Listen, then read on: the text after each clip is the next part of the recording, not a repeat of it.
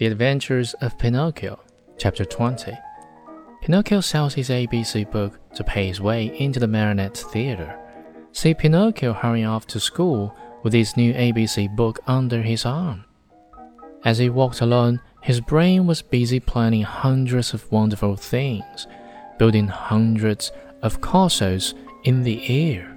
Talking to himself, he said, In school today, I'll learn to read tomorrow to write, and the day after tomorrow I do arithmetic.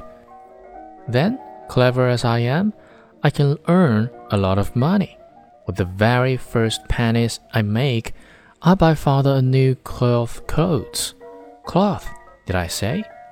No, it shall be of gold and silver with diamond buttons.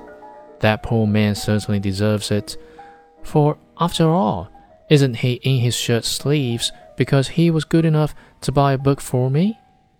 On this cold day, too. Fathers are indeed good to their children. As he talked to himself, he thought he heard sounds of pipes and drums coming from a distance. Pee pee pee pee pee pee, zum zum zum zum. He stopped to listen. Those sounds came from a little street that led to a small village along the shore. What can that noise be? What a nuisance that I have to go to school.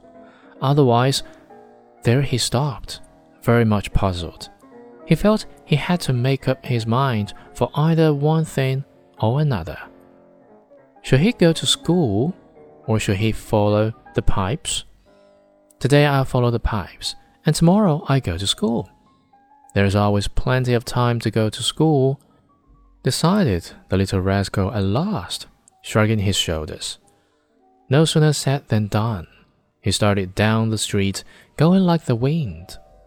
On he ran, and louder grew the sounds of pipe and drum.